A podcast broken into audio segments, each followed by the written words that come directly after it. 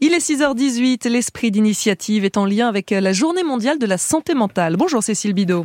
Bonjour. Il existe désormais un podcast sur le thème du suicide. Il est porté par l'association Place des Sciences. Oui, cette association qui produit des podcasts sur la santé mentale a travaillé avec le programme de prévention Papageno initié dans les Hauts-de-France. Il y a dans le pays trois fois plus de décès par suicide que par accident de la route, mais cela reste un sujet tabou selon Nathalie Powells, chargée du déploiement national de ce programme. Déjà, le mot suicide est très difficile à nommer. Quand on l'entend, il met très mal à l'aise, il peut faire peur.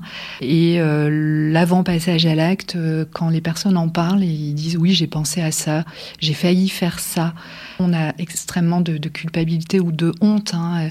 Donc, de fait, euh, c'est quelque chose qui n'existe pas. Et c'est ce ça que le podcast Les Funambules explore, ce moment où tout peut basculer à travers trois témoignages. Alors, ce soir-là, je m'en souviens avec précision. Je me souviens de, de tous les détails.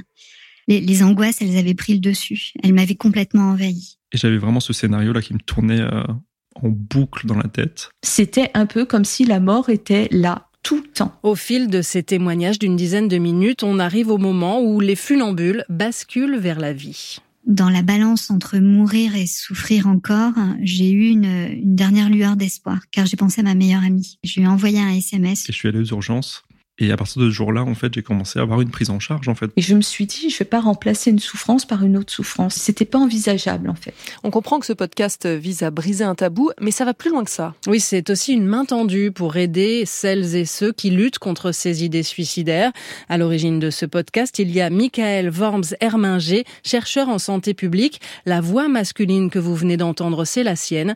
Il a traversé une crise suicidaire en 2020 ça me paraissait important justement d'apporter cet éclairage et de permettre en fait à des personnes, surtout à des hommes, parce que pour le coup on entend très très peu d'hommes en fait parler de ces sujets-là, bah, d'entendre une voix en fait qui pourrait peut-être résonner en eux et se dire bah, en fait oui je suis pas tout seul.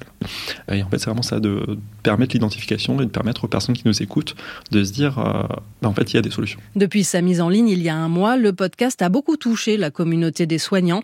Charles-Édouard Notre-Dame, psychiatre et le coordinateur national adjoint du 3114, numéro de prévention du suicide. Recueillir du témoignage dans cette population-là, c'est très très difficile.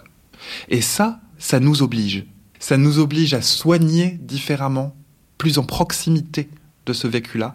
Ça nous oblige à faire de la prévention différemment. Les Funambules, trois épisodes qu'on trouve dans la collection de podcasts Les mots bleus sur toutes les plateformes d'écoute. Cécile Bidot dans le 5-7 de France Inter pour la chronique Esprit d'initiative.